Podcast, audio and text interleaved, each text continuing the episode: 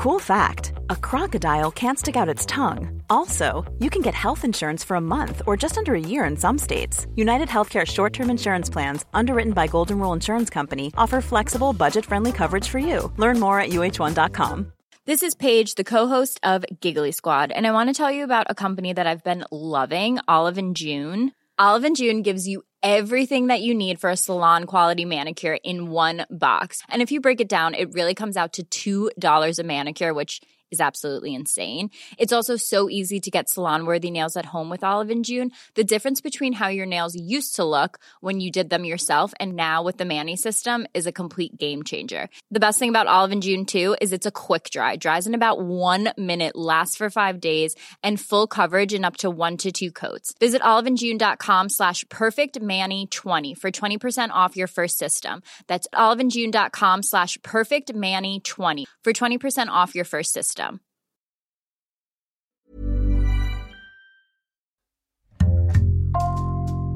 Bonjour, je suis Thibault Lambert et vous écoutez Code Source, le podcast d'actualité du Parisien.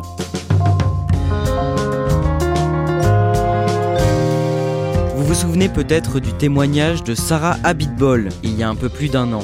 En janvier 2020, l'ancienne championne de patinage artistique racontait dans un livre avoir été violée par son entraîneur à plusieurs reprises dès l'âge de 15 ans. Son récit avait brisé le tabou des violences sexuelles au sein de sa discipline. Pour Code Source, Sarah Abitbol a accepté de se confier sur son histoire et sa vie depuis la sortie du livre. Elle répond à Claudia Prolongeau depuis Miami, aux États-Unis.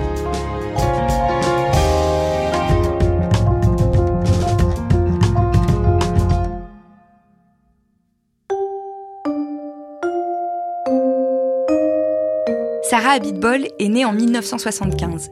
Elle commence son enfance à Nantes, entourée de son demi-frère et de ses parents. Sa mère accompagne souvent les sorties scolaires, son père, propriétaire d'une boîte de nuit, travaille beaucoup.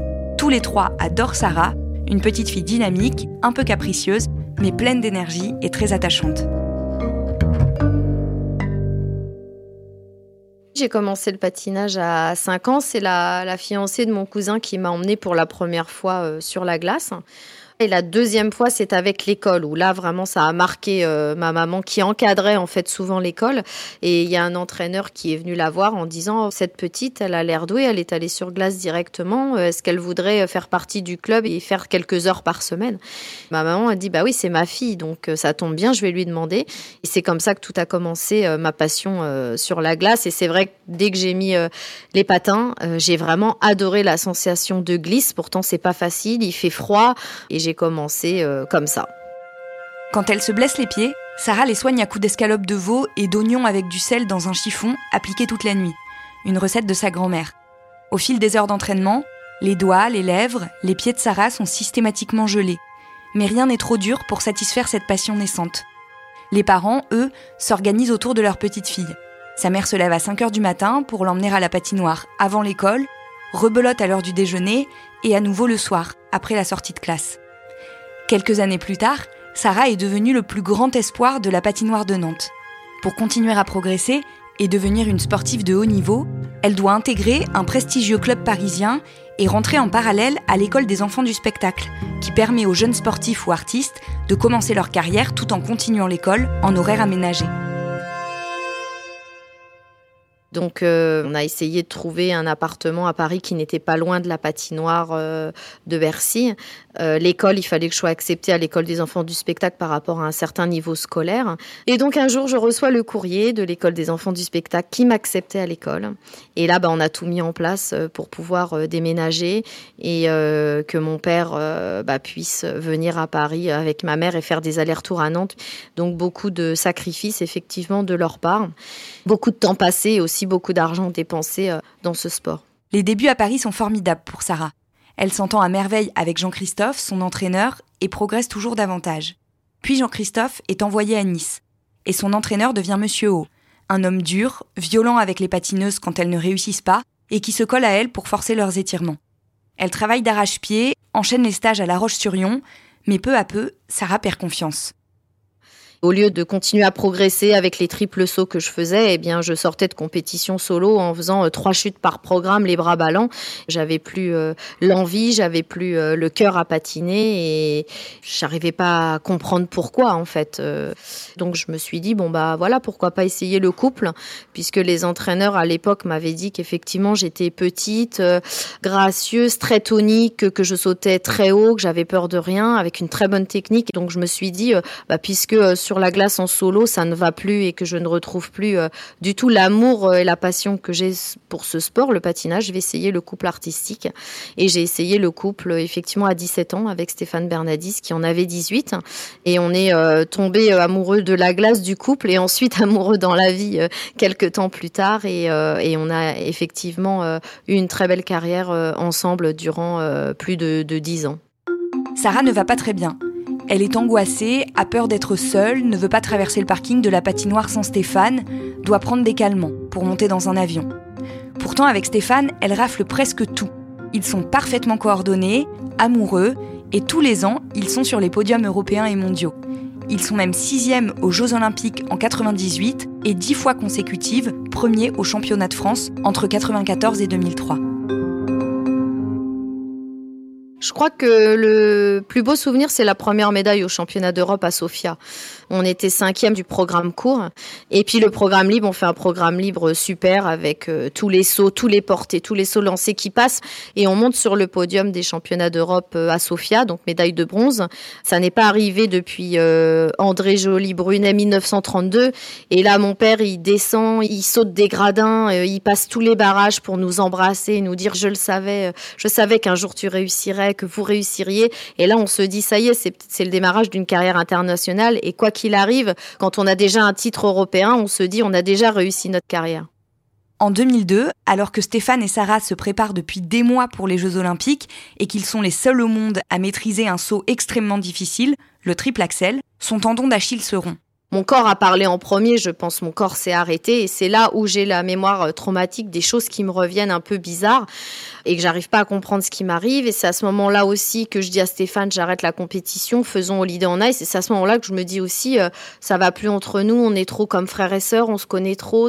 Donc effectivement en 2000 2003 ou 2004, euh, on se sépare euh, au niveau du couple sentimental, mais on ne se sépare pas sur glace puisque nous sommes vedettes d'Holiday on Ice à ce moment-là euh, en Allemagne et en France. C'est une tournée européenne. Sarah rencontre un autre homme, Olivier. Ils se voient tout le temps, discutent beaucoup, tombent amoureux. Malgré sa réussite, Olivier trouve Sarah triste et renfermée. Il ne comprend pas, s'inquiète pour elle, et un jour, il lui pose la question. Il voyait mon mal-être, bien sûr. Et un jour, il a compris, il a compris euh, intimement aussi, je pense, qu'il se passait des choses. Euh, et, c'est vrai qu'il a mis la main sur mon épaule et qu'il m'a dit, Sarah, euh, il faut que tu me parles, Sarah. Il s'est passé quelque chose, c'est sûr, dans ton enfance. Il faut que tu me parles. Il faut, il y a quelque chose j'écoute ce qu'il me dit. Je suis, en plus, je suis euh, recroquevillée euh, sur moi-même comme un petit fœtus. Et, c'est là où j'ai le flash de mon entraîneur qui est assis sur mon lit. Et c'est là où, euh, me reviennent bah, les premières agressions, en fait. Cet entraîneur, c'est Monsieur O. Celui qui jetait les filles contre le plexiglas de la patinoire quand il estimait qu'elles étaient capricieuses, celui qui insistait pour que Sarah vienne en stage à La Roche-sur-Yon, et qui un jour, quand elle avait 15 ans, l'a réveillée à la lampe torche, assis sur son lit, et lui a demandé tu ne trouves pas bizarre que je sois là? Puis c'est lui qui l'a violée. De retour à Paris, il insistait auprès des parents de Sarah pour la garder plus tard le soir, à la patinoire. Il la ramènerait en voiture après. Ça a duré deux ans, puis Sarah a rencontré Stéphane, ne l'a plus quitté. Les viols ont cessé, et Sarah a oublié.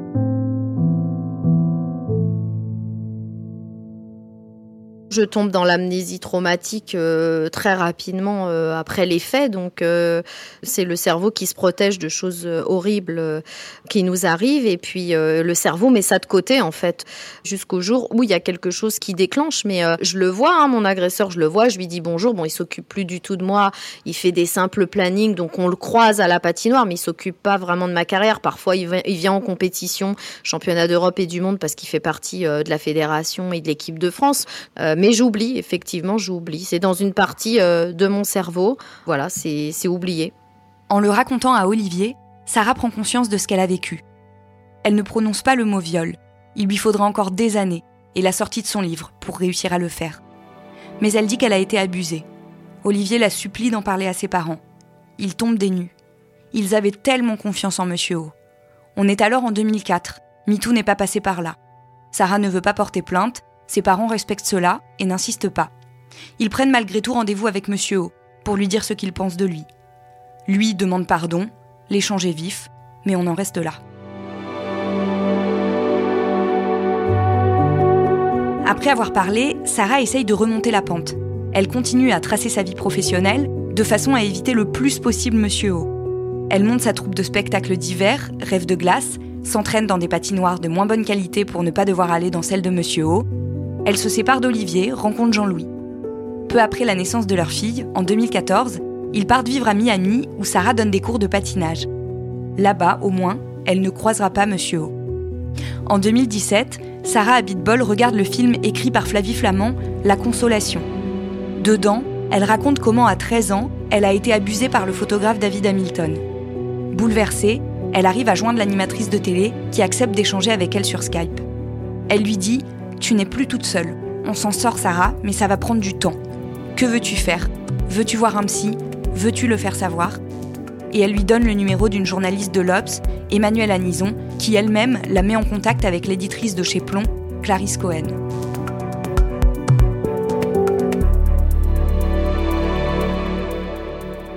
C'est là où je me suis dit, bah oui, effectivement, il faut qu'on recherche euh, d'autres victimes. Et il y avait eu aussi des oui-dire à l'époque euh, de mon agresseur qui euh, avait dormi avec une jeune fille de 17 ans, je crois, lors d'un gala.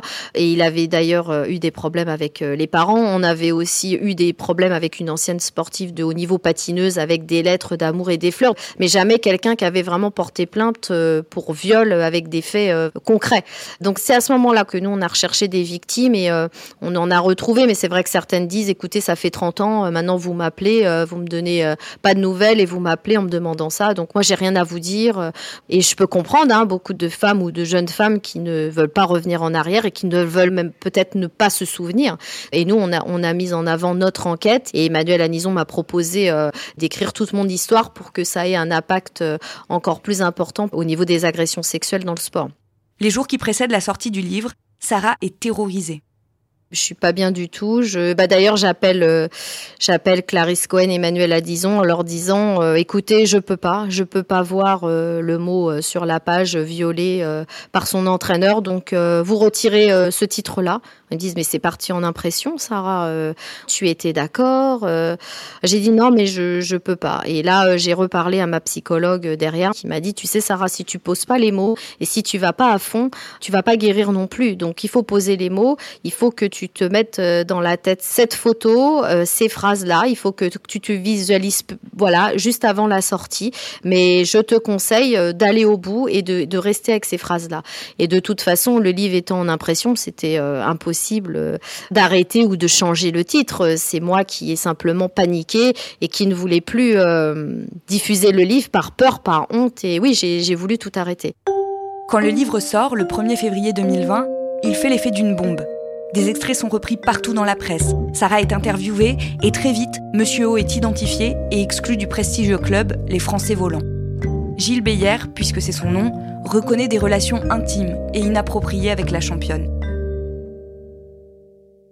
Pourquoi est-ce que dans le livre vous l'appelez Monsieur O? Bah O comme Omerta, O comme ordure. Votre témoignage dans le patinage artistique, il a pour effet que les langues se délient.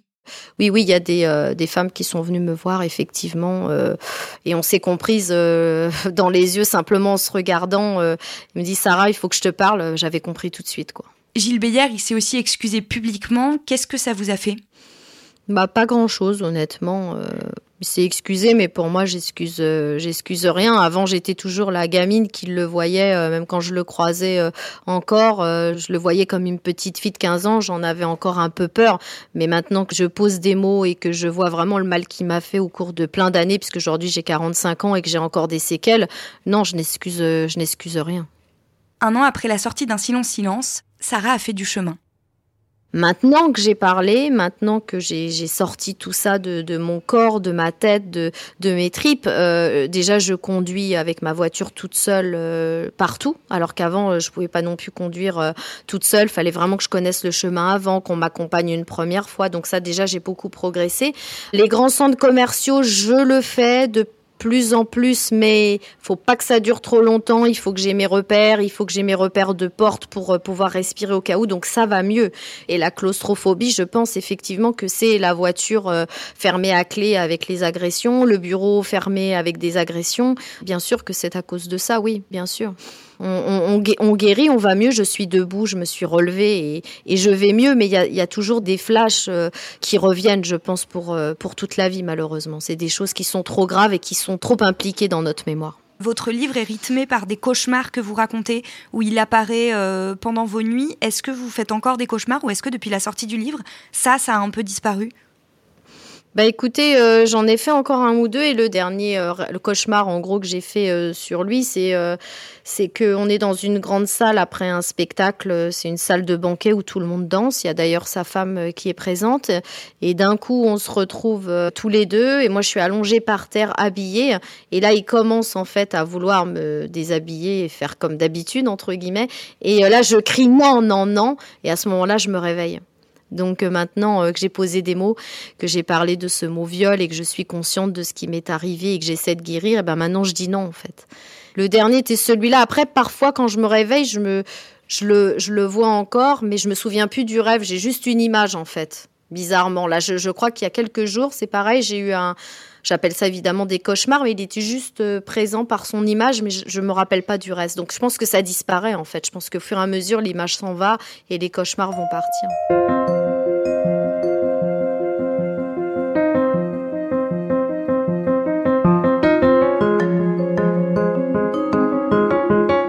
Les dernières lignes de son livre, Sarah Abitbol écrit que malgré ses médailles, sa plus belle victoire sera probablement d'avoir réussi à livrer ce témoignage poignant. Un an après, elle confirme que c'est bien le cas. Le ministère a reçu vraiment beaucoup d'appels et à chaque fois les, athlètes disaient c'est grâce au témoignage de Sarah Bitbol qu'aujourd'hui euh, on ose parler et on ose dénoncer. Donc euh, quand je vois aujourd'hui euh, le nombre de victimes qui parlent parce que la parole libère la parole, et eh ben je me dis que oui c'est ma plus belle victoire.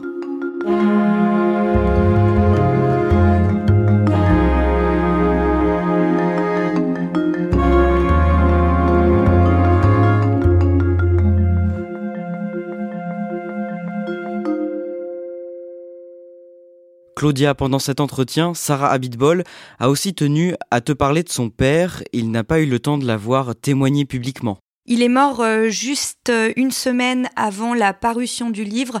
Euh, ça a été très dur pour Sarah Abitbol parce qu'elle a été énormément soutenue en tant que championne, puis lorsqu'elle a fait ses révélations par ses parents. son, son père était malade, il a quand même eu le temps déjà de lui dire qu'il était de son côté, qu'il pensait qu'écrire ce livre lui ferait du bien. Et juste avant, euh, quand elle a su qu'il allait euh, mourir, elle a essayé absolument de récupérer la quatrième de couverture pour la lui faire lire. Elle a eu le temps de la lui faire lire et il lui a fait un signe du pouce. Il lui a dit Sarah, ça va te faire du bien. Et c'était euh, quasiment ses derniers mots. Concernant Gilles Beyer, son ancien entraîneur qu'elle accuse de viol et d'agression sexuelle, est-ce qu'une enquête a été ouverte? Une enquête a été ouverte dès février 2020 et en janvier 2021, il a été entendu par les enquêteurs et mis en examen pour agression sexuelle et harcèlement sexuel. Pour le moment, il y a six victimes qui ont été identifiées, donc cinq en plus de Sarah Abitbol.